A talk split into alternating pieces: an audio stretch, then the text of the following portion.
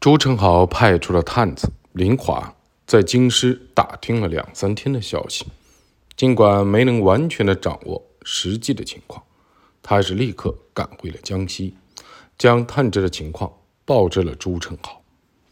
这天正好是朱宸濠的生辰，他邀请了朱思齐聚王府，摆来一席寿宴，款待他们。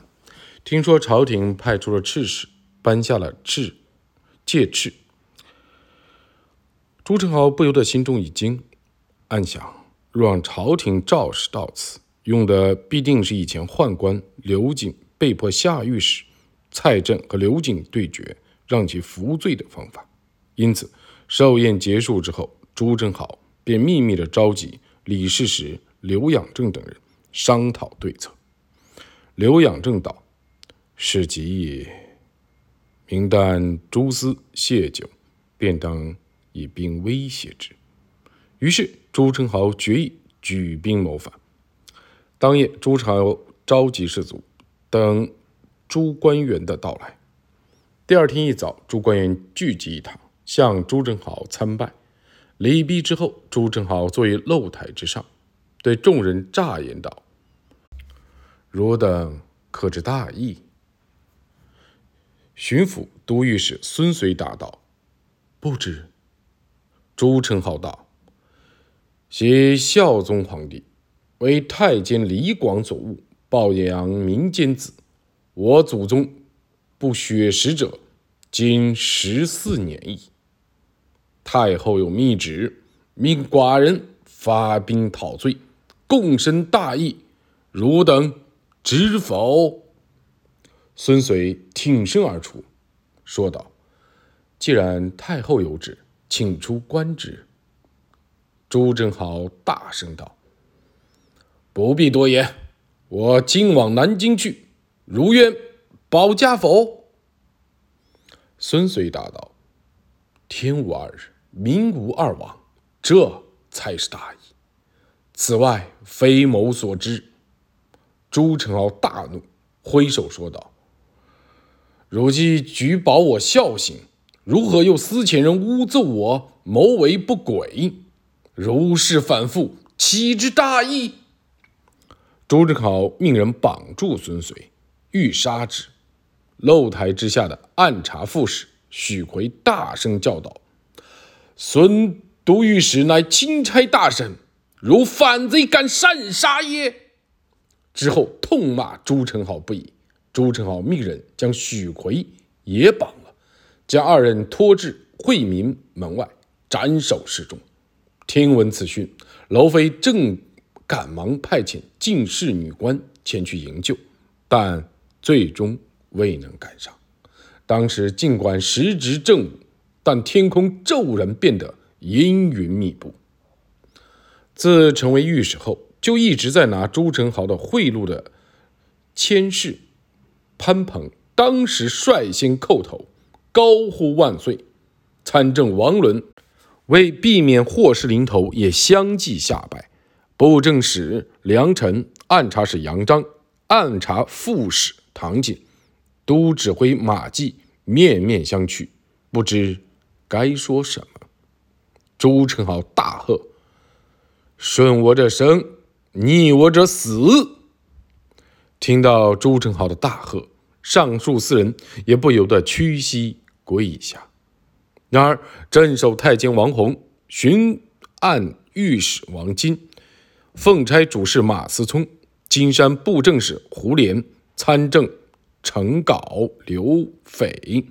参议许孝廉、黄宏、千事赖峰、签书侠文、都指挥许清、白昂等，皆因未屈从，被朱宸濠夺走官印，随后被打入大牢。但其中大多数最后都屈节，表示愿意跟从朱宸濠而获释。只有马思聪和黄宏二人宁死不屈，最后绝食七日而死。当时瑞州府知府王以方之前就查知朱宸濠即将发动叛乱，因此厉兵秣马，修砌城墙，为抵御叛军做好准备。朱宸濠惜其才，屡屡派人前往，欲将王以方招至帐下，但王以方拒不接受。六月十三日，王以方恰因公事至南昌府城，被朱宸濠擒拿。王以方不肯屈从，朱宸濠最后只好将其打入大牢。办完这些事以后，朱宸濠马上称帝，任命官署，命吉济、涂钦、万瑞等人为御前太监，尊李世石为太师，封之前在南浦驿迎来的刘养征为国史，参政王伦为兵部尚书。季基及千世潘鹏、师爷等各有加封，大道五十三、林十一、命二十四都授予都指挥等官职。接着，朱宸濠又于各地散布推翻武宗的檄文，将年号正德改为顺德，同时派遣心腹楼伯将王春等四处募集兵马，招揽四方贼匪四万余人。又将护卫受迫屈从之人合到一起，凑齐七万余众，军事颇盛。与此同时，朱宸濠一方面使用江西布政使的印鉴和公文，向各地布政使派人转告说，亲王和三司皆有意举兵，试图说服对方一同叛变。另一方面，他加紧的整备各种军械兵器。李世石、刘养正原本建议朱宸濠立刻由齐黄出兵直捣北京，不然的话就转战南京，在南京建立根据地。朱宸濠本来也打算听从二人的建议，但看到王阳明故意放出的官员所写的公文，以为天子的大军即刻便有京师大举攻来，便不肯离开南昌府城，一味的坚守。李世石又对朱宸濠说。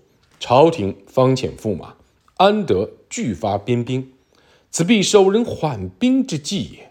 王负反叛之名，不风驰雷击而困守一隅，徐待四方兵集，必无信矣。以分兵一支打九江府，若得此郡内有二位军足可调用，再分兵一支打南康府。殿下亲率大军直赴南京，掀起大位。天下之贪富贵，熙然来归，大业指日可定啊！然而朱宸濠犹豫再三，始终未能下定决心。朱宸濠一边打探官军的消息，一边派命二十四、吴十三等各统兵万余人，掠夺官民船只，以供部队装备，顺流而下攻打南康府。南康知府陈琳逃走，城池陷落。之后，叛军又攻九江府，知府汪隐、知县何世凤、兵备副使曹雷也逃走了。九江百姓打开城门，让贼军入城中。吴十三、闵二十四屯兵于此，立刻将胜利捷报报之朱宸濠。听闻此讯，朱宸濠大喜道：“出兵才数日，连得二郡，又添许多钱粮军马，武事必成矣。”随后，朱宸濠命贼将徐九宁守九江，陈贤守南康，任命二人为辅城太守，并换回吴十三、命二十四，令二人回大本营待命。之后，朱宸濠向四方的府属各县派遣使者，说服各县归降，并让降服者官复原职。就在这时，探子来报说，之前兵部发文的公文。其实是王阳明伪造的，各路军马至今未有任何动静。王阳明也留在吉安府静观，将公文分发到了属下的各县，但至今未见有兵马抵达。到了这个时候，朱宸濠还是希望王阳明也能归顺，所以向投降的参政季学命令：如曾与王守仁同在军中，能为我往吉安。招降守人，如工部前。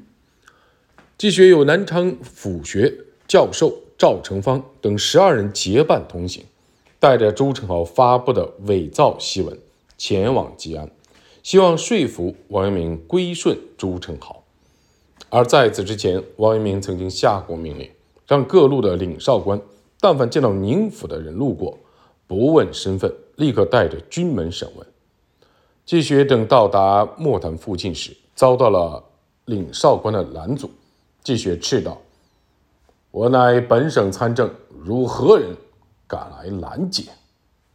领少官问季学为何到此，季学说他奉有宁府的檄文，让其教将檄文牌面给领少官看，领少官遂将其教拿住。季学见状，仓皇逃走。如此一来，朱宸濠策反王阳明的图谋就此失败。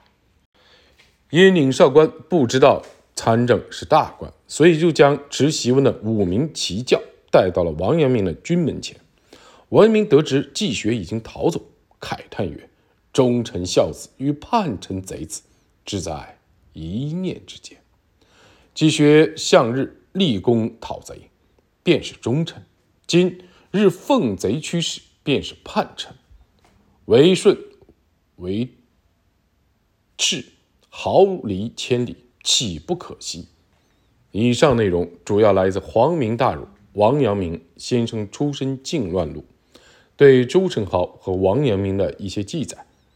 虽然皇明大儒王阳明先生出身靖乱录的记述多少有些夸张，未必全都忠实于史实，但以上记述详细的写出了朱宸濠和王阳明当时的心理。